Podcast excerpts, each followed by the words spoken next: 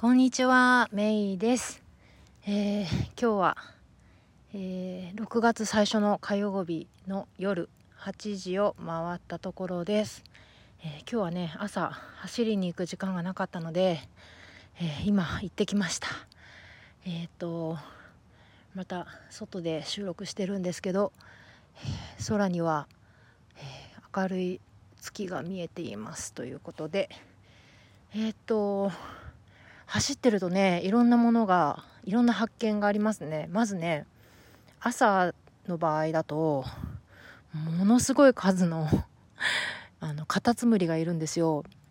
で同じ時間に走っててもあの季節が移り変わるからあのやっぱり温度とかねいろいろ条件が違うからだんだんこう景色が変わってくるんですけど今んとこ割とカタツムリがいっそのいっぱいっていうのが多分数えると全部で100匹ぐらい いるのを見るんですよね。すごい、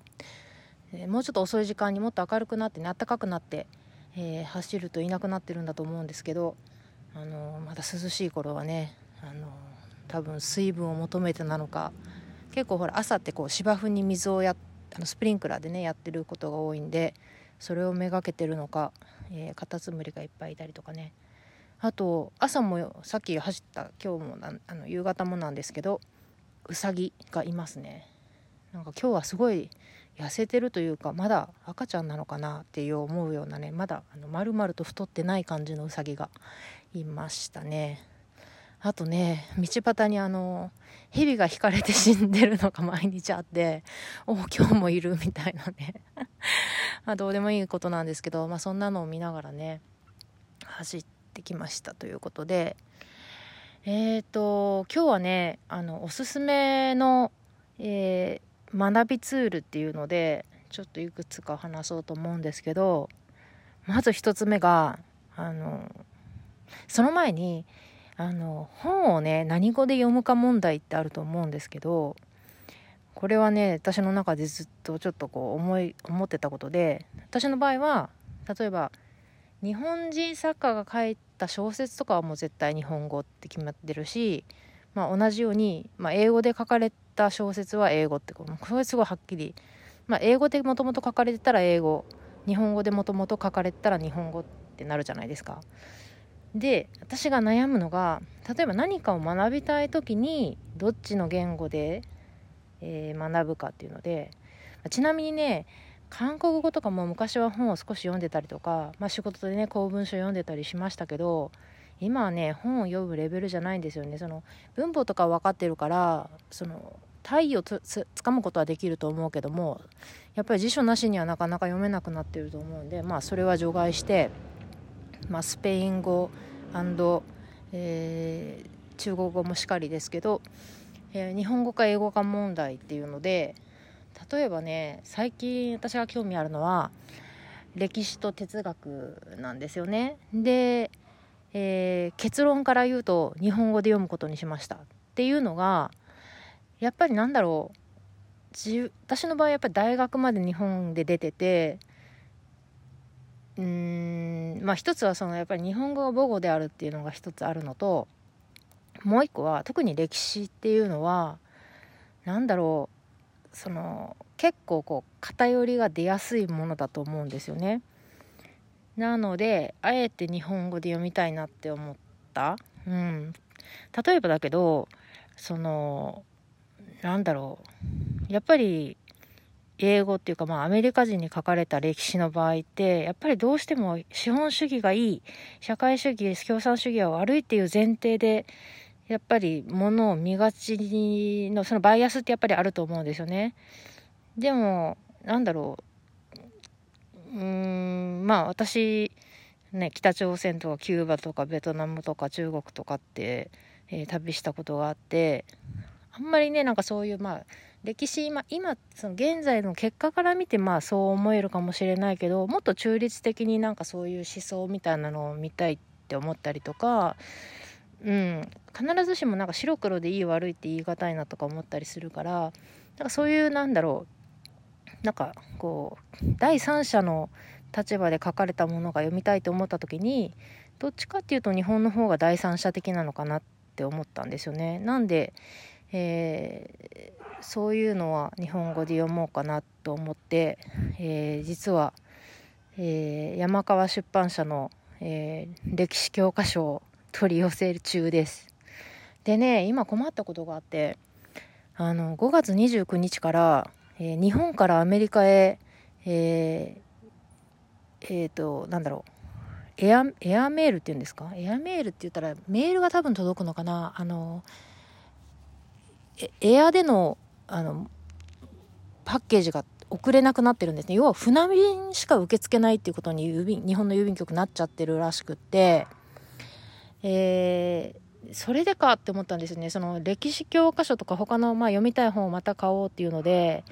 あらゆる方法を検討したんですよね。例えば、まず、えっと、本当 .jp は今全然、あの、まだ紙の、えー、本の取り扱いがなくて、あと、あの、楽天ブックスっていうのがあるっていうのに気づいて、で、これ本来なら、え送料無料歌ってて、海外も送料無料って歌ってて、でこれいいじゃんと思って、ちょっと割高だけでも全然いいじゃんと。で、会員登録までして、いざ買うってなったら、まあ、現在取り扱いできませんみたいな。現在海外への発送は行っておりませんみたいな。そういうことは早く言ってくれみたいな。せっかくね吟味して選んだのにみたいな。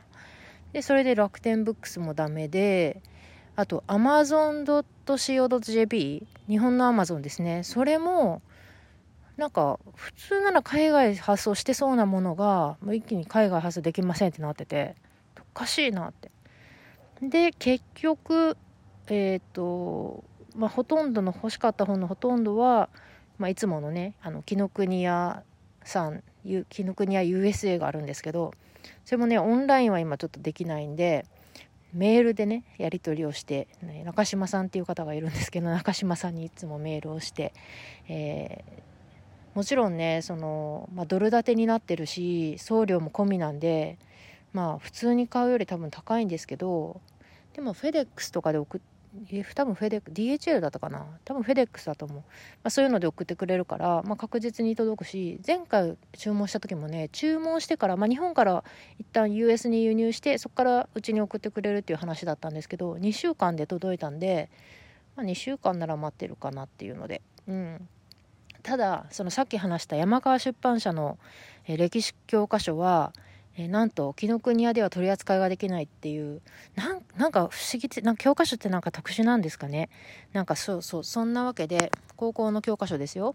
そう。で結局どうしたかっていうと山川出版社のオンラインサイトから買ってでそれ買ったのを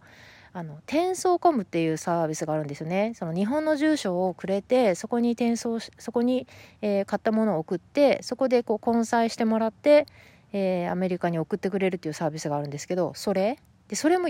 あの今はエアはないんですよね。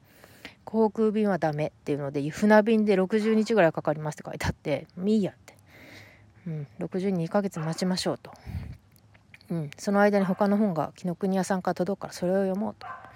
そうとりあえずそれとりあえずそれで今手配してるんですけどね。うん。なかなかなんか日本から物がエアで届かないっていうのは深刻ですね、うん、今 DHL でと働いてる友達があのサンディエゴにいるんだけどもやっぱり今あの航空便の値段が3倍から5倍になってるんですよね。やっぱコロナの影響でその航空便自体がかなり減ってしまってるのでもうそのスペースの取り合いみたいな状況ですよね。うん。なんだそうです。でえっと話がどんどんそれちゃったんですけどでまああのー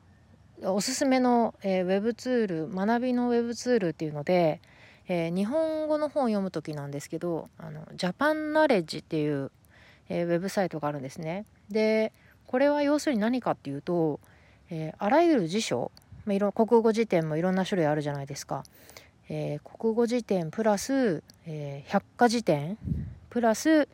え外国語辞典。これいろんな、まあ、そういう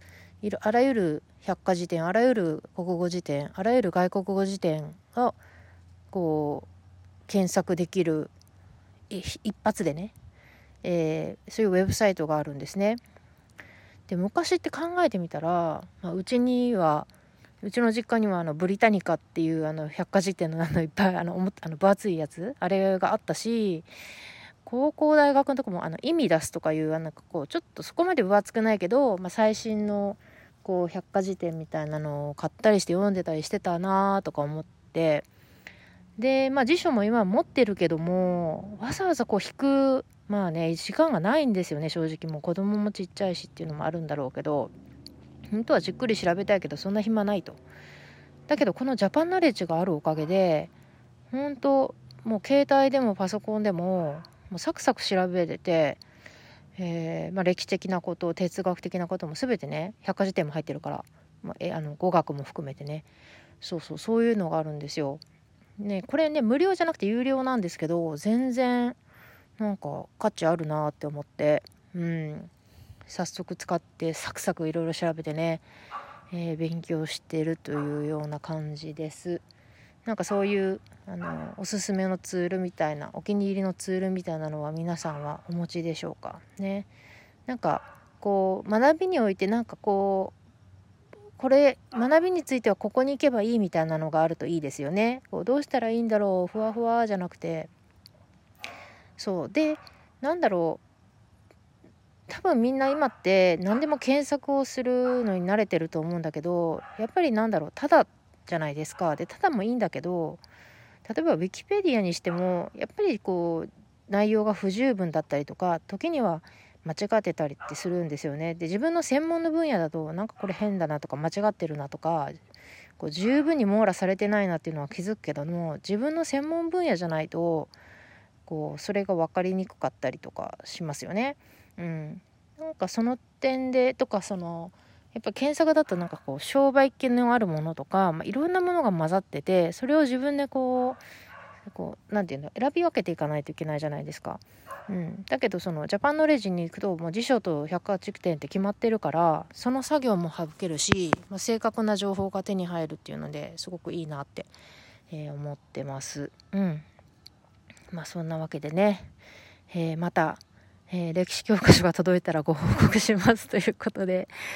えー、今日はこんなところにしようと思います。うん。えー、何でしょう、もう今、ロックダウンなんですかね。なんかロックダウン、まだロックダウンしてるんですかとかって聞かれるんですけど、1週間ぐらい前から、えー、レストランの中で食事ができるようになって、って言っても、なんかレストラン、空いてないレストランもあるんですけどね。うん。ってことは、なんかその、だけど、まあ基本的には、まあ仕事もまだ家でやってるし、まあ、基本は家にいてくださいということなんだと思うんですけどね。ただやっぱり、アメリカ人結構ね、人気のレストランとかはこう列をなしてね、えー、待って、あの、食べたりとかしてて、うん、やっぱりもう家にじっとしてられないんだろうな、みたいなね。えー、そんな感じですけど、まあ、というわけでね、そうそう。で、ロックダウン始まったのが3月20日だったんで、ちょうどね、今日75日目なんですけど、